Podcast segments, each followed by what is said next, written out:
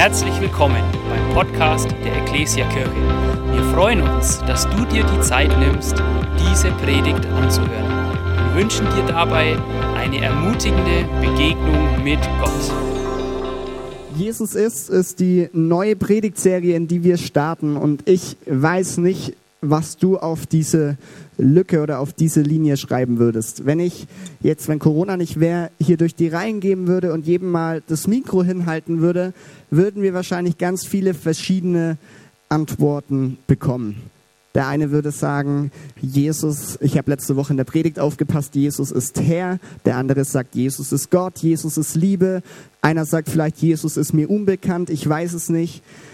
Du kannst den auf ganz verschiedene Weisen beenden, diesen Satz. Und wir wollen das in den nächsten vier Wochen tun und haben vier Eigenschaften oder Rollen von Jesus, die wir betrachten wollen, ähm, weil wir glauben, ähm, ja, dass Jesus so entscheidend für unser, für dein und für mein Leben ist. Und wir wollen vier verschiedene ja, Rollen, Eigenschaften von Jesus betrachten. Und unser Wunsch ist, dass wir dadurch ein tieferes Verständnis davon bekommen, wer Jesus ist und was das für unser Leben bedeutet. Und ich glaube, das ist für dich extrem spannend, wenn du Jesus noch gar nicht kennst und wenn du hier vielleicht das erste Mal bist und null Ahnung hättest, was du auf diese Linie schreiben sollst. Aber es ist, glaube ich, für dich genauso spannend und wichtig, wenn du schon ganz lange mit Jesus unterwegs bist. Ähm, egal, ob du schon 30 Jahre mit Jesus unterwegs bist, ich glaube, wir dürfen immer wieder neu lernen, uns darauf einzulassen, wer Jesus ist. Und ich bin mir sicher, Gott will in den nächsten Wochen immer wieder neu zu dir, zu uns sprechen und immer wieder neue Punkte offenbaren, die, die Jesus ist und was er in unserem Leben tun will. Die erste Predigt heute heißt ganz einfach, Jesus ist, ich kann das leider nicht klicken, das muss die Technik machen. Jesus ist dein Freund. Amen. Jesus ist dein Freund. Ähm, keine Ahnung, was du, woran du sofort denkst. Wenn du an einen Freund denkst, an einen sehr guten Freund, den du hast, dann ist das jemand, der interessiert sich für dich. Der will gerne Beziehung zu dir bauen. Der will eine ehrliche und offene Beziehung zu dir haben. Das ist jemand, der gerne Zeit mit dir verbringt. Und ich würde dir heute Morgen sagen, Jesus ist auch so. Jesus interessiert sich für dich und will gerne mit dir Zeit verbringen. Er will Beziehung zu dir haben. Und nicht nur irgendwie, dass man ja einmal im Jahr telefoniert oder sowas, sondern eine enge Beziehung mit einem echten guten Freund. Und wir wollen später noch genauer darauf eingehen, was das bedeutet und wie das vielleicht praktisch aussieht. Aber ich habe am Anfang eine Geschichte dabei von mir. Ähm, ich habe bis letztes Jahr ähm, Theologie studiert auf einem theologischen Seminar insgesamt für dreieinhalb Jahre. Und es war eine richtig lustige und spannende Zeit. Wir haben da nämlich unter der Woche wie in einem Internat eigentlich gelebt. Also das war ein großes Haus. Unten war eine Kapelle für die Gottesdienste. Es waren die Räume, wo wir Unterricht hatten, immer im selben Raum, immer mit denselben Dozenten. Ähm, und in den oberen Stockwerken gab es dann die Räume, wo die Studenten gelebt haben. Und es war jetzt kein Luxuserlebnis, sondern eher drei Leute in einem engen Raum und es war eine spannende Zeit, weil man gelernt hat, Leben miteinander zu teilen. Und was man dort auch gemacht hat, ist zusammen zu essen. Ähm, es gab morgens und abends musste man selber für sich irgendwie sorgen. Da gab es so Studentenküchen, die für die 70 Studenten viel zu klein waren, aber man musste trotzdem irgendwie damit zurechtkommen. Und mittags gab es, das war unser Speisesaal, da wurde für alle Lehrer und Dozenten gekocht und man konnte dort essen nach dem Unterricht. Und ich habe eine Sache festgestellt, so in diesem Speisesaal, da du bist nicht reingekommen und da hing irgendwie ein Sitzplan und du wusstest, wo du sitzt, sondern du hast dich hingesetzt, wo du dich hinsetzen wolltest. Aber ich glaube, es gab so eine inoffizielle Sitzordnung. Und vielleicht kennst du das, wenn du auf deiner Arbeit vielleicht eine Kantine hast oder du bist in der Schule oder in der Uni in der Mensa gewesen, vielleicht kennst du das. Zwar sagt dir niemand, wo du sitzen sollst, aber irgendwie ist klar, wer wo sitzt. Bei uns war das so, Du kommst rein und der Tisch geradeaus war ganz klar, da sitzen die Lehrer und Dozenten. Da stand kein Schild, aber die saßen da. Ein Tisch weiter sitzen ähm, noch ein paar Lehrer, die da vielleicht keinen Platz mehr hatten, mit den Studenten, die unbedingt noch die Themen aus der letzten Stunde zu Ende diskutieren wollten. Ich war da nie dabei, weil da hatte ich nie so Lust drauf, aber die gab es immer. Ein anderer Tisch ist dann der Tisch der Grundstüfler Das sind so die, die, ähm, die gerade angefangen haben, die Erstklässler, die, die Erstis. Ähm, und die saßen meistens an einem Tisch eng zusammen, weil man noch niemanden kennt. Einen anderen Tisch gab es. Ähm, das war der Tisch, der war immer am nächsten an der Essensausgabe dran. Das waren die Leute, die eigentlich krank waren und nicht im Unterricht waren. Zum Essen konnte man aber immer doch da sein und dann war man natürlich ein bisschen früher damit, damit man als erstes Essen kriegt. Und dann gab es noch so Tische, ich saß an so einem, der war eigentlich immer, das waren immer die gleichen Leute, das waren halt die, die besten Le Freunde, die Leute, die man gekannt hat und da saß man einfach immer. Und so ein Überbleibseltisch gab es eigentlich auch. Also wenn du immer bei deinen Leuten eigentlich sitzen wolltest, aber wenn der Tisch schon voll war, dann musstest du irgendwo anders hingehen. Und dann saßt du halt mit ein paar Leuten zusammen, die du vielleicht gar nicht so gut kennst. Ich weiß nicht, ob du das auch kennst aus Cafeterien oder Mensen oder was auch immer. So eine inoffizielle Sitzordnung. Und ich fand das ganz interessant, denn so Tische zeigen ja ein Stück weit zumindest an, wer zu welcher Gruppe dazugehört und wer nicht. Wenn ich nie bei den Lehrern am Tisch sitze, dann zeigt es, ich bin anscheinend kein Lehrer. Es zeigt mir, dass ich Teil einer Gruppe bin oder nicht. Und warum das Ganze? Es geht ja eigentlich um Jesus, weil wir in eine Geschichte reinschauen wollen. In der geht es auch um Tischgemeinschaft, um Menschen, die an einem Tisch sitzen oder die nicht an einem Tisch sitzen. Und da wollen wir mal reinschauen. Matthäus 9, ähm, im Matthäusevangelium, das ist die Geschichte, wo der Mann, der dieses Evangelium schreibt, ähm, Jesus kennenlernt und ihm anfängt, nachzufolgen. Und die Geschichte alleine ist schon faszinierend, da könnte man drüber predigen. Aber es geht vor allem um den Part, der dann danach, danach kommt. Und wir wollen mal reinschauen in Matthäus 9. Ähm, und zwar heißt es da, als Jesus weiterging und am Zollhaus vorbeikam, sah er dort einen Mann sitzen. Er hieß Matthäus. Also Matthäus war ein Zöllner und Zöllner waren damals extrem unbeliebt. Die waren zwar extrem reich, weil sie ähm, für, die Römer, für das römische Reich gearbeitet haben, aber sie waren total verhasst, weil sie eigentlich das ganze Volk abgezogen haben und immer mehr Geld verlangt haben, als sie eigentlich hätten müssen. Und dadurch waren sie nicht sehr beliebt. Und Matthäus war einer von diesen Männern. Und dann sagt Jesus zu Matthäus, folge mir nach. Da stand Matthäus auf und folgte Jesus. Ich finde die Geschichte oder den Part immer so cool, weil wir merken hier überhaupt nichts, dass Matthäus lange überlegt, ob er jetzt Jesus nachfolgen oder nicht, soll oder nicht. Er zählt nicht Pros und Kontras auf und sagt dann, ah nee, lieber nicht oder lass mich noch mal eine Nacht drüber schlafen, sondern das Einzige, was wir lesen, ist, da stand Matthäus auf und folgte Jesus. Gott ruft und Matthäus antwortet. Und wenn wir weiterlesen, kommen wir jetzt zu dem Part, der für heute interessant ist. Und zwar, später war Jesus im Haus des Matthäus zu Gast. Viele Zolleinnehmer und andere Leute, die als Sünder galten, waren gekommen und nahmen zusammen mit ihm und seinen Jüngern am Essen teil. Sie saßen oder damals lagen sie an einem Tisch. Als die Pharisäer das sahen, sagten sie zu den Jüngern, wie kann euer Meister nur zusammen mit Zolleinnehmern und Sündern essen? Die Pharisäer, die damaligen religiösen Führer, konnten es nicht verstehen, wie Jesus, der ja sagt, er ist der Sohn Gottes, wie er mit Sündern, mit Zöllnern, mit Menschen, die verhasst waren und die offensichtlich nicht so lebten, wie Gott es sich wünscht, wie Jesus trotzdem mit ihm an einem Tisch sitzen kann. Und als Jesus das hörte, erwiderte er, nicht die Gesunden brauchen den Arzt, sondern die Kranken. Geht und denkt einmal darüber nach, was jenes Wort bedeutet. Barmherzigkeit will ich, will ich und nicht Opfer. Dann versteht ihr, dass ich nicht gekommen bin, um Gerechte zu rufen, sondern Sünder. Das ist die Antwort von Jesus. Er sitzt mit Zöllnern am Tisch. Die Pharisäer denken, das geht überhaupt nicht. Und Jesus sagt, hey, ich bin nicht gekommen, um Gerechte zu rufen, sondern um Sünder zu rufen. Und wir merken hier genau an diesem Punkt in der Geschichte, es gibt zwei Kategorien von Leuten die Jesus hier aufzeigt. Es gibt letztendlich, wenn wir wollen, zwei Tische. Die einen, die wir sehen, vielleicht hast du dich schon gefragt, was das für eine komische Deko hier ist, weil da kein Bild drin ist. Die einen, über die Jesus redet, sind die Sünder.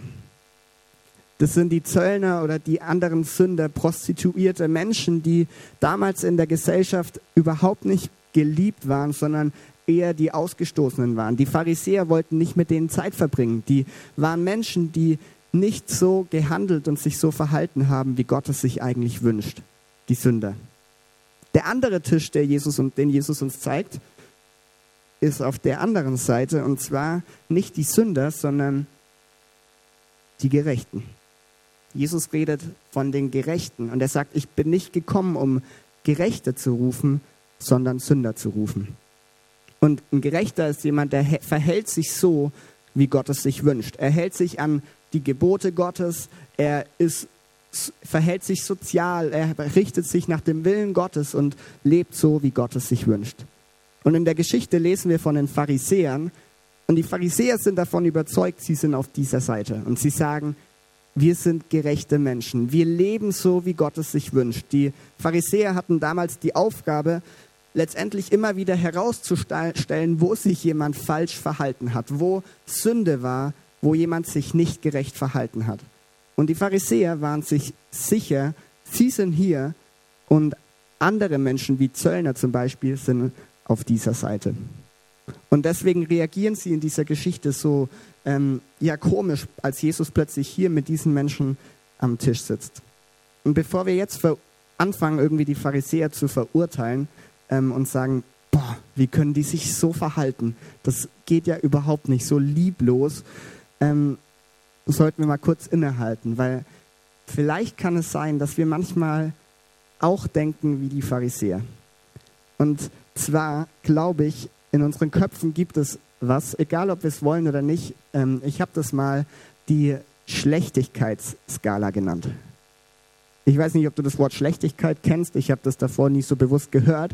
Aber ich glaube, in unseren Köpfen gibt es manchmal eine Schlechtigkeitsskala. Was ist das?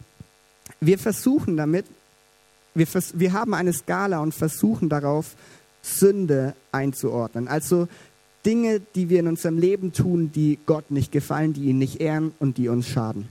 Und wir versuchen diese Dinge auf einer Skala einzuordnen, je nachdem, wie schwerwiegend oder weniger schwerwiegend diese Sünden waren. Und wir versuchen einfach Sünde zu kategorisieren. Und wir fangen mal an. Die Skala beginnt hier auf der Seite bei den Gerechten. Und hier ist keine Sünde, weil man verhält sich so, wie Gott es will. Wenn du auf der Skala dann ein bisschen weiter gehst, dann kommen wir so an den Punkt, da würden wir sagen, das sind die kleinen Sünden, vielleicht mal eine Notlüge, vielleicht mal ein bisschen zu schnell gefahren, als ich heute Morgen zum Gottesdienst gekommen bin, aber sonst nichts weiter.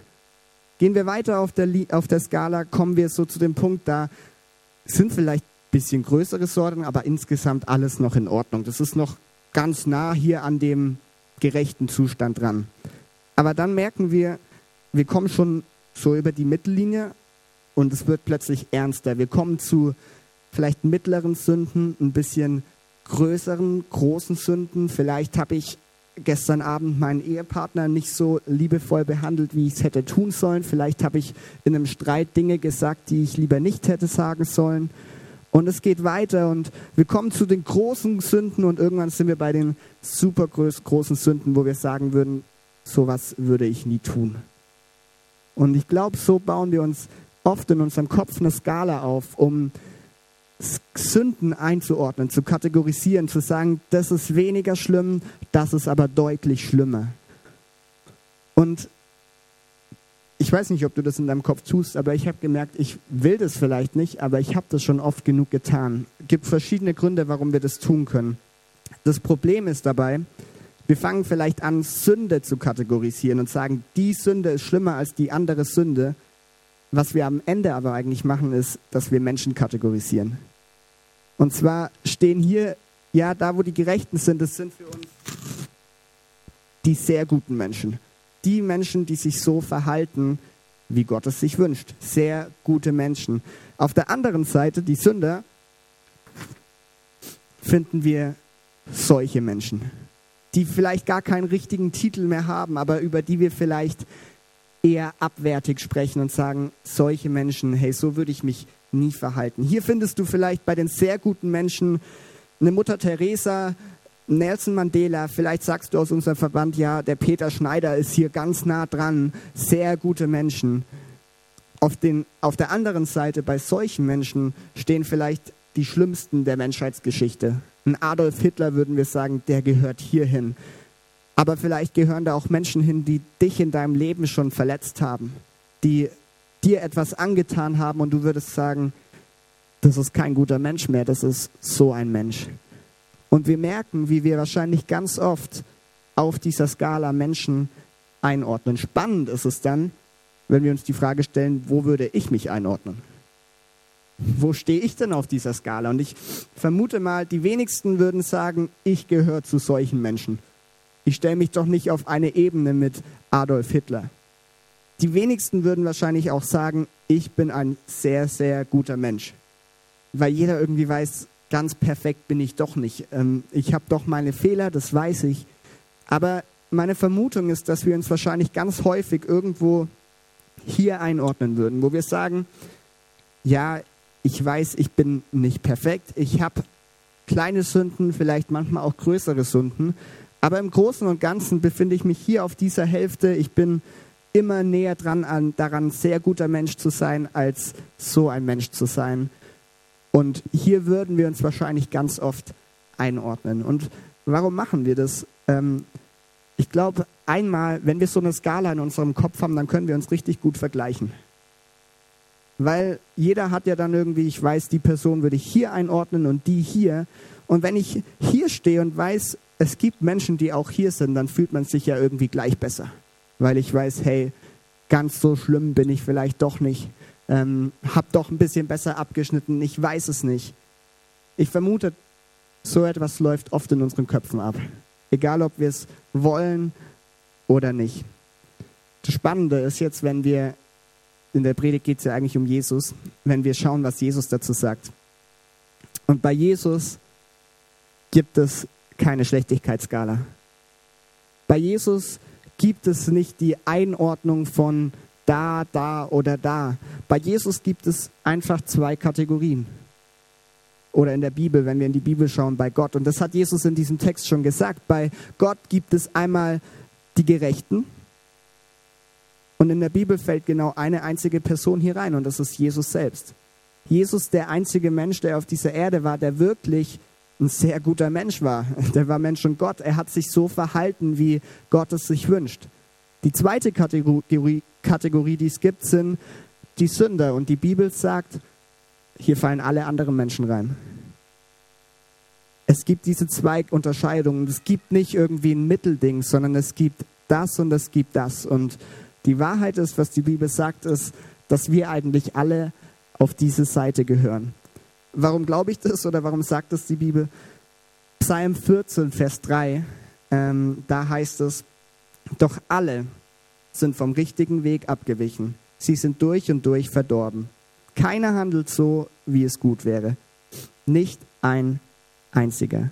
Sag mal, nicht ein einziger. Nicht ein einziger. Alle sind abgewichen. Keiner verhält sich so, wie es eigentlich gut wäre. Und vielleicht sagst du, hey, das hat der David im Alten Testament geschrieben. Jesus ist doch gekommen, ist doch jetzt alles anders. Dann schauen wir mal in Römer 3. Da schreibt Paulus nämlich auch etwas zu diesem Thema, weil das anscheinend immer irgendwie relevant war. Und in Römer 3 heißt es, das ist die nächste, nee, das habe ich gar nicht auf der Folie, das lese ich euch so vor.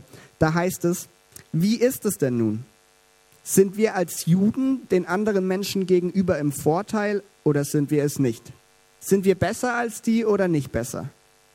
Die Antwort von Paulus, wir sind es ganz und gar nicht. Ich habe ja jetzt den Beweis erbracht, dass alle schuldig sind. Die Juden ebenso wie die anderen Menschen und dass alle unter der Herrschaft der Sünde stehen, genau wie es in der Schrift heißt. Keiner ist gerecht, auch nicht einer. Keiner ist klug, keiner fragt nach Gott. Und dann zitiert Paulus genau diesen Psalm oder diesen Vers und sagt, doch alle sind vom richtigen Weg abgewichen. Und wiederholt das, was wir gerade schon gehört haben. Paulus, der Jesus kennt und zur Zeit lebt, als Jesus schon auf dieser Erde war, sagt auch, eigentlich wir sind nicht besser als irgendjemand, sondern erstmal sind wir eigentlich alle Sünder. Wir sind nicht besser als andere Menschen, sondern für Gott gibt es diese Skala nicht, sondern es gibt Gerechte. Das ist vielleicht etwas, was wir uns wünschen, ein Ziel, was wir aber irgendwie nicht erreichen. Da steht nur Jesus und es gibt die Sünde, die Sünder. Und ich habe, warum diese ganze Skala? Weil ich mir gedacht habe, hey, ich glaube, es tut uns gut, immer wieder neu unser Bewusstsein für Sünde zu schärfen. Weil wie oft kommt so dieser Gedanke vielleicht auf, oh, das war vielleicht gar nicht so schlimm. Hey, ja, jetzt habe ich halt einmal eine Notlüge angewandt. Das war gar nicht so schlimm, weil grundsätzlich verhalte ich mich doch total gut. Und ich glaube, oft nutzen wir so etwas, um es uns leichter zu machen, etwas zu tun, was Gott nicht gefällt. Weil wir dann denken, hey, wenn ich das jetzt nicht immer mache, sondern vielleicht einmal und das war ein Ausrutscher und es tut mir leid, dann bin ich ja eigentlich immer noch auf dieser Seite. Aber und dadurch geht, glaube ich, unser Bewusstsein für Sünde verloren. Ein amerikanischer Pastor und Professor hat mal folgenden Satz genannt: Schon die kleinste Sünde ist Widerstand gegen die höchste Autorität. Und ich finde das so gut, weil er hier eine Sache klar macht. Egal wie groß oder klein für uns die Sünde vielleicht scheinen mag, egal wie wir sie vielleicht einordnen würden, am Ende ist es eins, Widerstand gegen Gott. Wir tun etwas, was Gott nicht gefällt. Und da ist es erstmal egal, ob wir jetzt eine Bank überfallen oder ob ich meinem Nachbarn eine Notlüge erzähle. Beides ist etwas, was Gott nicht gefällt. Bei Gott gibt es diese Skala nicht. Und jetzt kommen wir zurück zu Jesus. Mit wem saß Jesus bei dieser Geschichte am Tisch? Er saß mit den Zöllnern und mit den Sündern, mit Menschen, die sich nicht so verhalten, wie Gott es sich eigentlich wünscht. Aber Jesus sitzt mit ihnen am Tisch, mit den Verhassten, mit den Ausgestoßenen.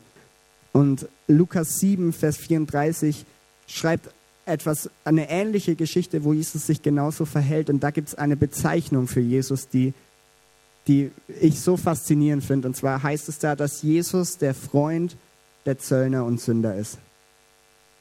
Jesus der Freund der Zöllner und Sünder. Jesus ist dein Freund. Auch wenn wir in unserem Leben wissen, wir sind von Grund auf auf dieser Seite und wir sind vielleicht nicht automatisch so, wie Gott es sich wünscht. Wir dürfen wissen, wir haben einen Gott, der trotzdem Beziehung zu uns haben will, der sich damals Zeit genommen hat, der sich mit den Sündern und den Zöllnern zusammengesetzt hat an einen Tisch. Und das war damals ein starkes Zeichen. Das ist nicht wie heute, dass man in einem Restaurant sitzt und plötzlich sitzt man halt neben jemandem, den man nicht kennt und dann isst man halt. Damals hat das was ganz anderes bedeutet in der Kultur. Wenn du mit jemandem gegessen hast, dann war das ein Zeichen von tiefer Bekanntschaft, von ganz enger Gemeinschaft. Du hast dich mit der Person identifiziert. Das war nicht, mache ich halt jetzt mal, sondern das war eine bewusste Entscheidung. Und deswegen war das für die Pharisäer auch so ein Groll, weil sie genau wussten, wie viel wie, wie, was da drauf liegt, wenn man mit jemandem isst. Und Jesus wusste das aus, auch. Und trotzdem sagt er, er hat sich, oder trotzdem hat er sich mit ihnen zusammengesetzt. Und er hat sich als der Freund der Zöllner und Sünder bekannt gemacht.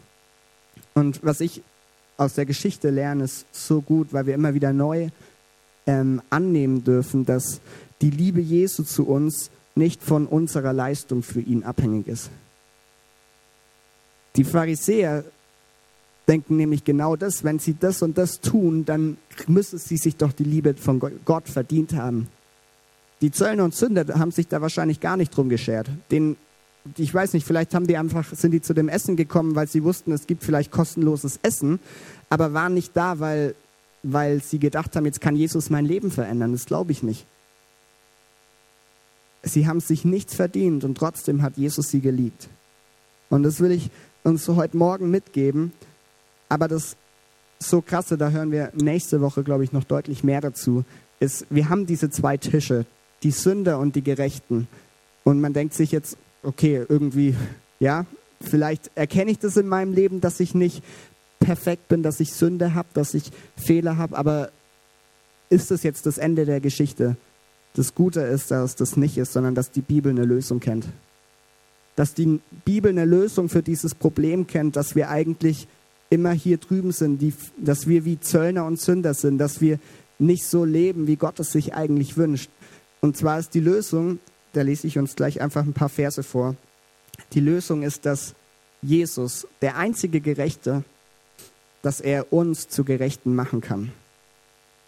Nicht aufgrund von unserer Leistung, sondern aufgrund von seiner Liebe und Gnade. Und da lese ich noch aus Römer 3, 5 Verse. Da heißt es nämlich, doch jetzt hat Gott seine Gerechtigkeit sichtbar werden lassen. Es ist eine Gerechtigkeit, deren Grundlage der Glaube an Jesus Christus ist und die allen zugute kommt, die glauben. Also wir merken schon, wenn wir hier solche Menschen sind, wir haben die Möglichkeit, gerecht zu werden. Der Schlüssel dafür ist Glaube an Jesus. Dabei macht es keinen Unterschied, ob jemand Jude oder nicht Jude ist, denn alle, du und ich, alle haben gesündigt und in ihrem Leben kommt Gottes Herrlichkeit nicht mehr zum Ausdruck. Und dass sie für gerecht erklärt werden, das beruht alleine auf seiner Gnade. Es ist ein freies Geschenk aufgrund der Erlösung durch Jesus Christus. Ihn hat Gott vor den Augen aller Welt zum Sühneopfer für unsere Schuld gemacht. Durch sein Blut, das er vergossen hat, ist die Sühne geschehen und durch den Glauben kommt sie uns zugute. Er hat gezeigt, dass er gerecht ist, wenn er den für gerecht erklärt, der sein ganzes Vertrauen auf Jesus setzt. Gott erklärt den für gerecht, der sein ganzes Vertrauen auf Jesus setzt. Und das finde ich so genial. Wir hatten es vorher von Dankbarkeit. Ich glaube, wir haben heute Morgen richtig viel Grund, Gott neu dankbar zu sein, weil eigentlich stehen wir alle hier. Etwas wie eine Schlechtigkeitsskala, wo wir uns einordnen, gibt es in der Bibel, gibt es bei Gott nicht. Entweder wir sind hier oder wir sind hier. Und die Menschen sind, jeder hat irgendwo Sünde in seinem Leben. Vielleicht verhalten wir uns manchmal wie Pharisäer und denken, bei uns gibt es das nicht und wir sind schon lange auf der Seite. Das ist noch viel gefährlicher, weil man noch nicht mal erkannt hat, dass man eigentlich hier steht. Aber die gute Botschaft ist, wenn wir glauben, macht Gott uns zu Gerechten. Nicht, weil wir es uns verdient hätten, nicht aufgrund unserer Leistung, sondern aufgrund von Gottes Liebe. Und diesen Punkt, oder das ist der Punkt, den ich uns heute Morgen mitgeben will, Jesus ist dein und mein Freund. Er möchte dein und mein Freund sein. Und ich finde, das merkt man an dieser Geschichte so gut. Er sucht Beziehung, Gemeinschaft zu uns. Er will Zeit mit uns verbringen. Und das, Römer 5 sagt es selbst, als wir ihn noch nicht mal angenommen hatten. Er ist schon gestorben für dich und für mich, als wir noch Sünder waren. Als wir noch nicht angefangen haben, an ihn zu glauben, saß er sozusagen schon mit uns am Tisch und hat gesagt, hey, ich liebe dich. Und ich will zum Ende uns zwei Punkte mitgeben. Eine Einladung und eine Herausforderung. Die Einladung ist, glaube ich, leichter und trotzdem ist sie wichtig zu hören. Und zwar ist die Einladung, du darfst bei Jesus am Tisch Platz nehmen. Du darfst bei Jesus am Tisch Platz nehmen.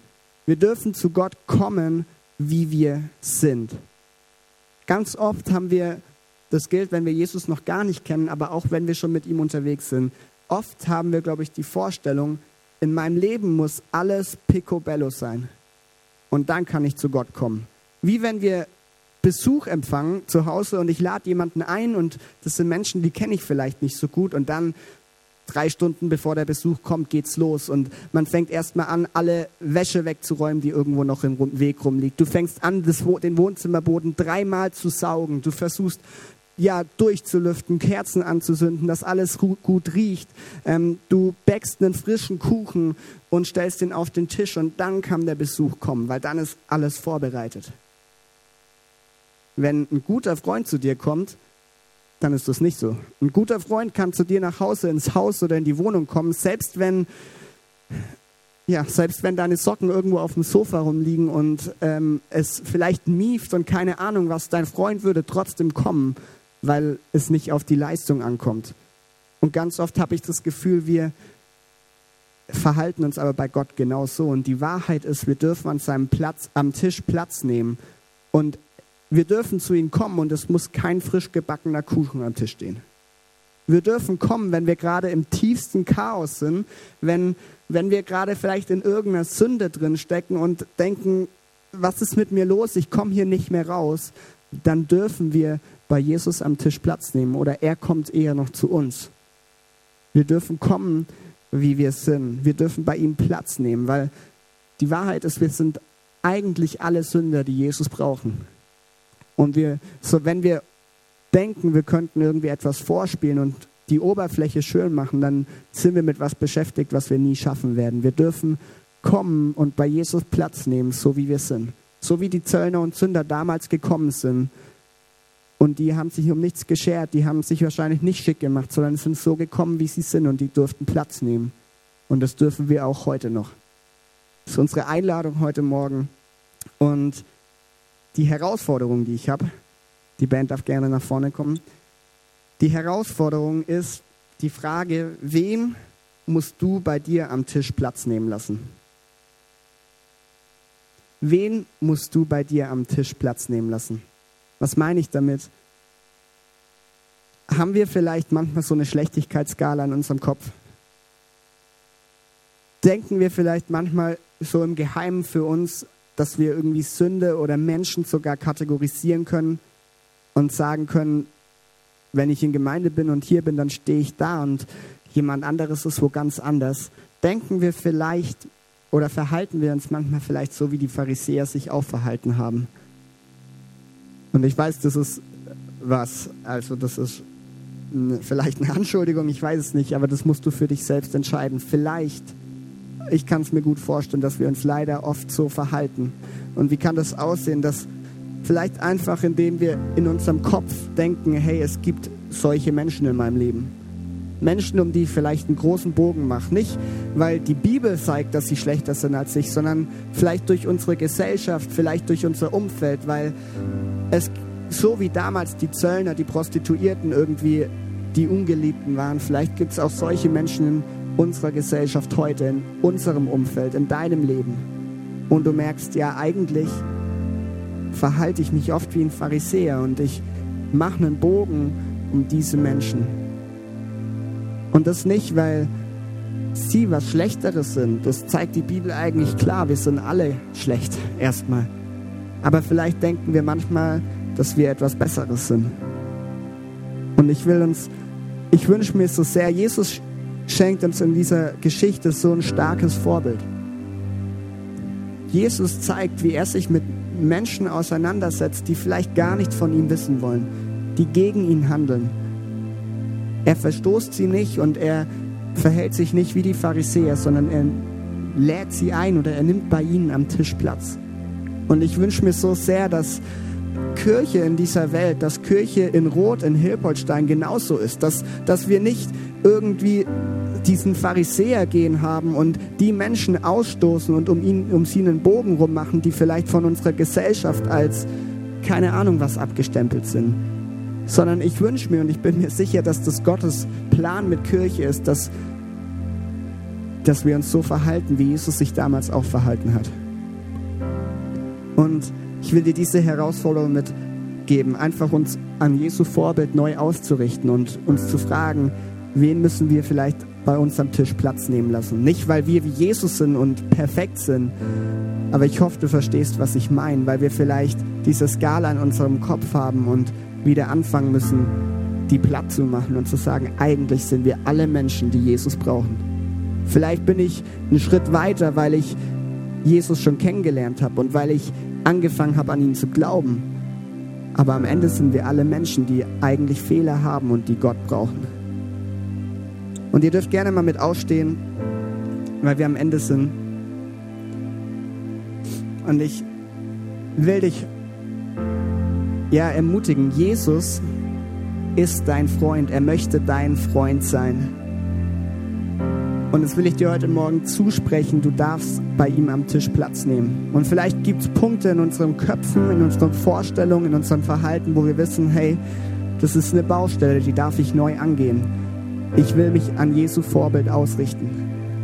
Aber ich will dich ermutigen, er ist dein Freund, er möchte dein Freund sein. Und ich habe zum Abschluss der Predigt ein Bild und ähm, eine Frage dazu. Und wir können das Bild mal zeigen. Das ist die letzte Folie. Ich weiß nicht, ob man das so gut erkennt, wahrscheinlich nicht. Das ist ein Bild von einem Maler, der heißt Holman Hunt, glaube ich. Und das Bild heißt das Licht der Welt. Auf diesem Bild sollte man eigentlich Jesus sehen, der eine Lampe in der Hand hält und er ist das Licht der Welt. Und er steht vor einer Tür, und er klopft an diese Tür. Und die Tür steht für die Tür zu dem Leben eines Menschen, zu dem Herzen eines Menschen. Und er zeigt damit, Jesus steht vor der Tür, er klopft an und er möchte dein Freund werden, er möchte Teil deines Lebens werden. Und jemand hat dann diesen Maler mal angesprochen und hat gesagt, hey, du hast auf diesem Bild den Türgriff vergessen. Weil wenn man das Bild genauer anschaut, sieht man auf der Tür, sieht man nirgends so eine Tierklinke, keinen Griff. Und der Maler beantwortet dann die Frage oder sagt darauf, nee, die habe ich nicht vergessen, sondern das war Absicht. Der Türgriff ist nur auf der Innenseite. Ob sich die Tür öffnet oder nicht, hängt an den Menschen. Und ich finde es so ein starkes Bild, denn Jesus möchte dein Freund sein. Er will dein Freund sein. Er will dich kennenlernen. Er möchte Gemeinschaft mit dir haben. Und er steht an deiner Tür. Und ich bin mir sicher, er steht heute Morgen an deiner Tür und er klopft an. Er möchte Teil deines Lebens werden. Aber er wird sich nicht aufzwängen. Er wird nicht irgendwie wie die Polizei die Tür einrammen und plötzlich in deinem Leben stehen, sondern er klopft an. Und es ist deine Entscheidung, ob du die Tür auftust oder nicht. Und wir können mal die Augen schließen, alle zusammen. Weil vielleicht bist du heute Morgen hier und vielleicht hast du noch nie von Jesus gehört. Vielleicht ist es alles neu und es ist neu, dass es da einen Gott gibt, der dein Freund sein möchte. Dann will ich genau zu dir heute Morgen sprechen und ich möchte dir sagen, Jesus steht vor deiner Tür und er klopft an und er möchte Teil deines Lebens werden. Aber es ist alleine deine Entscheidung, ob du das zulässt oder nicht. Wir haben das gehört, wir sind alle Menschen, die, die unperfekt sind, die Sünde in ihrem Leben haben. Und diese Sünde hat eigentlich Konsequenzen. Sie trennt uns von Gott. Aber wie wir es gelesen haben, Gott hat einen Weg geschaffen. Und wenn du heute Morgen hier bist und sagst, hey, ich möchte die Tür öffnen, ich möchte die, ja, ich möchte Jesus in mein Leben hineinlassen, dann darfst du gleich die Hand heben als Zeichen. Als Zeichen nicht für mich oder für irgendeinen anderen Menschen, sondern für dich, um einen praktischen Schritt zu gehen und zu zeigen, ja, ich möchte Jesus hineinlassen. Und wenn du das willst, dann darfst du nach dem Gottesdienst zur Connect Lounge kommen und wir wollen mit dir ins Gespräch kommen, was das eigentlich bedeutet. Wenn du heute hier bist und sagst, hey, ich möchte Jesus in mein Leben einlassen, dann darfst du jetzt einfach deine Hand heben. Deine Hand heben und sagen, ja, ich möchte diese Tür auftun. Ich möchte Jesus hineinlassen. Ich verstehe, dass er mein Freund sein will, dass er Zeit mit mir verbringen will, dass er mich liebt, dass er alles für mich gegeben hat. Hammer. Danke für jede Hand. Ich will noch, bevor wir in das nächste Lied gehen, einfach beten, gerade für jeden, der gerade seine Hand gehoben hat. Jesus, wir danken dir, dass, dass du Gott bist, dass du der Einzige bist, der gerecht ist und dass du all unsere Schuld auf dich genommen hast, dass du für uns gestorben bist am Kreuz, damit wir Beziehung mit dir haben können. Danke, dass du unser Freund sein willst, dass du dich mit uns an den Tisch setzt, dass du Gemeinschaft mit uns haben willst. Und du siehst jede Hand, die hochgegangen ist, jede Person, die heute Morgen sagt, ich möchte die Tür meines Lebens für dich öffnen. Und ich bete, dass sie erfahren und erleben, dass es die beste Entscheidung in ihrem Leben war dich hineinzulassen, dich in ihr Leben hineinzulassen und erleben zu dürfen, wie Leben mit dir ist, wie gut es ist. Jesus, wir danken dir, dass wir uns deine Liebe nicht verdienen können, sondern dass du sie uns schenkst, dass es ein freies Geschenk von dir ist. Danke, dass du gut bist und dass du heute Morgen hier bist und wir wollen dich jetzt in dem nächsten Lied einfach noch suchen und dich groß machen, mit Dankbarkeit vor dich kommen und dich ehren dafür, dass du Gott bist und dass du unser Freund sein willst, Jesus. Wir hoffen, dass dir diese Predigt gefallen hat und dich in deinem Leben mit Gott stärkt. Außerdem wollen wir dich gerne besser kennenlernen. Dazu bist du herzlich eingeladen, unsere Sonntagsgottesdienste um 9.30 Uhr und 11 Uhr zu besuchen. Schau doch mal auf www.ecclesia-rot.de vorbei oder auf den sozialen Medien unter Ecclesia Rot. Wir freuen uns auf dich.